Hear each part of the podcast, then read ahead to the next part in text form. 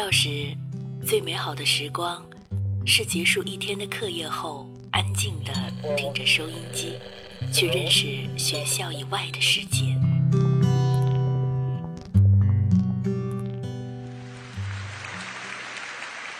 成年后，只身一人在这个世界上闯荡，有孤独，有失望，但从未丢掉心中的美好。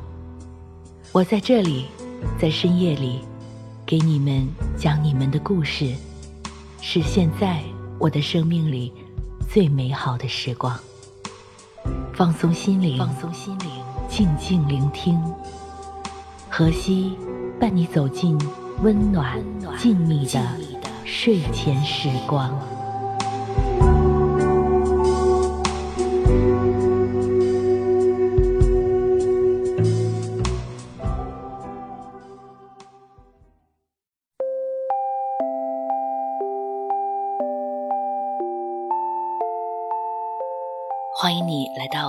浮语网络电台，我是何西。几场春雨过后，窗外几棵大树慢慢吐出了新芽，渐渐泛起了青青的绿色。去年也差不多是在这个时候，我来到月光浮语，一晃一年了，真快呀！这一年来和大家在一起，学到了很多专业上的东西，认识了一些不错的朋友。收获还是挺多的，感谢月光这个大家庭这一年来对我的帮助和陪伴。今天给大家带来一篇有深度的文章，名字叫《你的时间价值决定了你的生活品质》，作者是杨奇涵。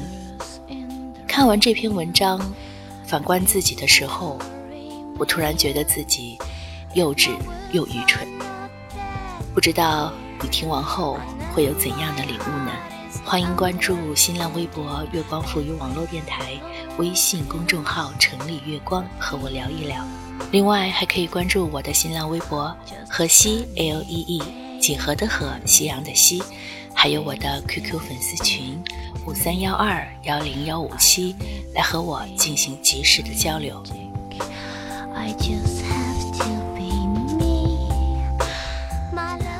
听某哲学系女老师讲课，讨论到女孩为什么不能做纯家庭主妇。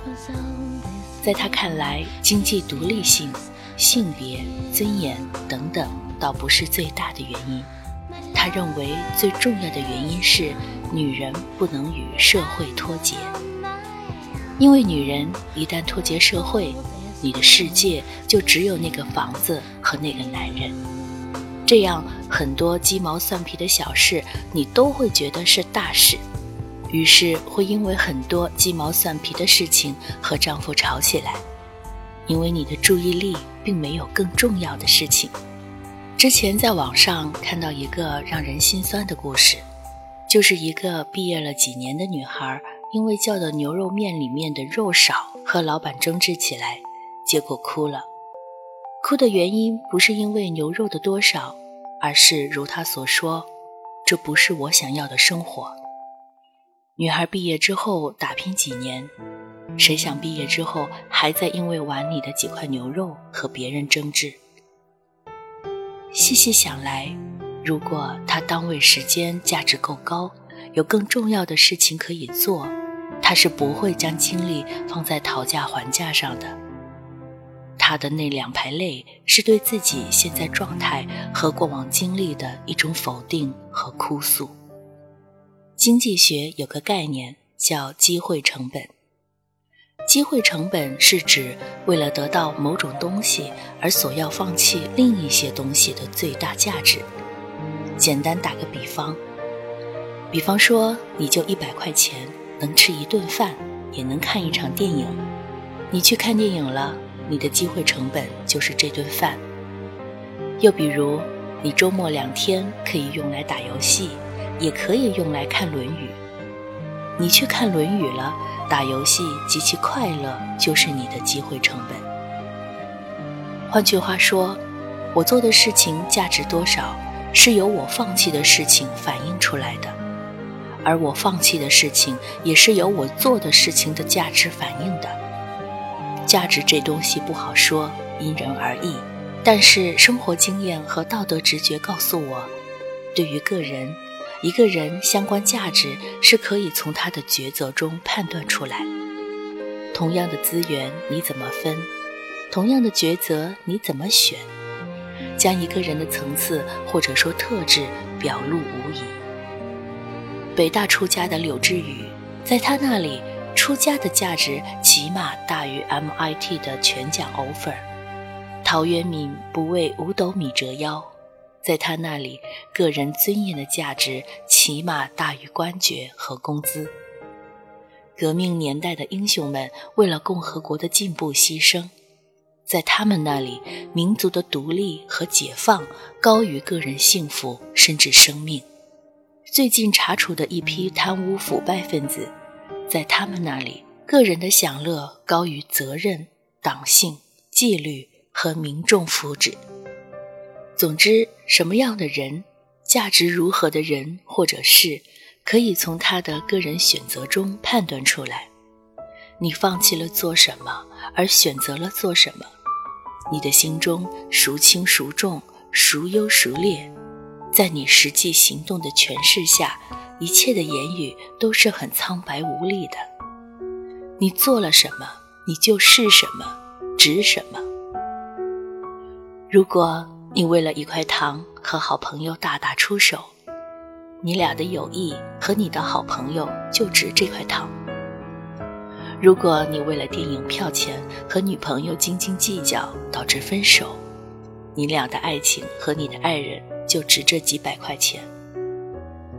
如果你因为一个廉价花瓶碎了，打的孩子再也不敢自由玩耍，你孩子的好奇心也就值这个花瓶。如果你因为几次加班就跟领导上司大发脾气，吵得不可开交，你的前途。也就值这几次加班费。如果你放弃骄傲和任性，也要挽回你亲爱的女朋友，你的女朋友对你来说价值就高于你的自负和倔强。如果你放弃享乐和纵欲，坚持努力和进步，你对成功的追求和渴望的价值就高于你对纯粹欲望快感刺激的多巴胺。如果你倾家荡产也要救你患病的亲人，你的亲人对你来说价值就高于你的一切财富。如果你为了理想放弃了 KKR 的高工资而去创业卖糖葫芦，你的理想对你来说就高于雄厚的年薪。每个人的精力分配，一定程度上反映着他的层次。如果有人为了吴彦祖还是黄晓明帅和别人争执一个下午，那么与其说明他心胸格局小之类的道德定位，勿宁说他觉得一个下午时间也就值这点娱乐圈的争论。如果有人为了地铁上让座不让座跟别人吵了起来骂了起来，与其说他素质低之类的修为判断。吴宁说：“他个人形象也就值两站地儿的地铁。做什么价码的事，就是什么价码的人。为了什么价码的人和事怄气或执拗，就配什么价码的苦难和荣耀。每个人时间就这么多，精力就这么少，你看他怎么分配就知道了，根本无需多说。”人往往会自主地分配给自己觉得价值高的事，你分给价值 low 的事，为了价值 low 的事来回折腾，只能说你没有更有价值的事情投入精力，或者干脆说你就是个价值 low 的人。概括说，廉价又自残。毕竟蒋先生不亲自砍人，扫地僧不参与武林。东方不败不会跟陆大有交手，火影鸣人不会跟飞段有太多的较量。看一个人高低，就看他为什么动怒，愿意跟谁交手就足够了。如果有一个很爱的人在家等你，你就觉得没时间晚上去花天酒地；有一大堆重要业务要洽谈的人，也没时间纠结于盒饭肉多、食堂菜多；有一系列高层次对手要摆平的时候，没工夫理会哪个脑残谁骂他了，谁黑他了。马云不可能关心哪个小摊的盒饭又涨价了。霍金也不会关注初中物理教材的错别字。进步从鄙视自己开始。每天为了伤人伤己又无甚意义的事情争风吃醋，将本可用于提升自己、关爱家人、造福社会的精力倾注在自己鄙视、朋友厌烦、社会排斥的人或者事物上的自己。任何描述低层次的词语。总有一款适合我们自己的价值层次，决定着我们的价值取向；我们的价值取向决定着我们的现实言行；我们的现实言行折射着我们的价值层次。比如跟贱人吵架，不仅仅让人分不清谁是贱人，更容易让你停留在跟贱人一个层次。为烂事操心，不仅仅是对我们精力的一种浪费，更悲惨在这会麻痹神经，让我们误认为这就是生活常态，并最终成为常态。这懊恼且耻辱，而且这种终身性的耻辱的遗憾和懊恼是具有传承性的，因为我们的孩子会继续跟我们憎恶的人的孩子在一个层次折腾。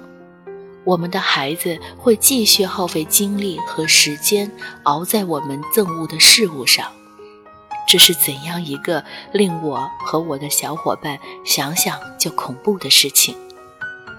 如果不抓紧学习和工作，我们无意义又自残的折腾将子子孙孙无穷匮。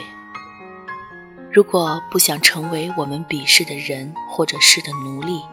不想再后悔，我当时怎么会在这种事情和这种人耗费如此时间和精力？最靠谱的摆脱手段，或许就是抓紧找一些自己认为有价值的事情去做。学生不去网上吵架，而是去考证、去刷成绩、去实习、去请教老师。职员不跟同事怄气，而是去读书、去陪家人。去健身，去拓展业务，诸如此类。与其跟一帮自己想想都恶心的人或者是吵来吵去、折腾来折腾去，还不如通过努力来让那些恶心的人和事没有资格和机会出现在自己的世界。勇敢去改变才是生命的密码。眼界宽一些。着眼点高一些，不纠结在那些无法让自己提高的无意义的人和事，努力去丰富自己、提升自己，应该是我们短暂的人生中最重要、最迫切、最需要去立即行动的事。你觉得呢？欢迎关注新浪微博“月光抚育网络电台”，微信“城里月光”。还有我的新浪微博荷西 A O E E，几何的荷，夕阳的西，QQ 粉丝群五三幺二幺零幺五七，我们都在等着你。我是荷西，下周见。这个世界一直都那么的喧哗，发出心里的声音，管他谁笑话，我的想法被，下蒸发，勇敢改变了我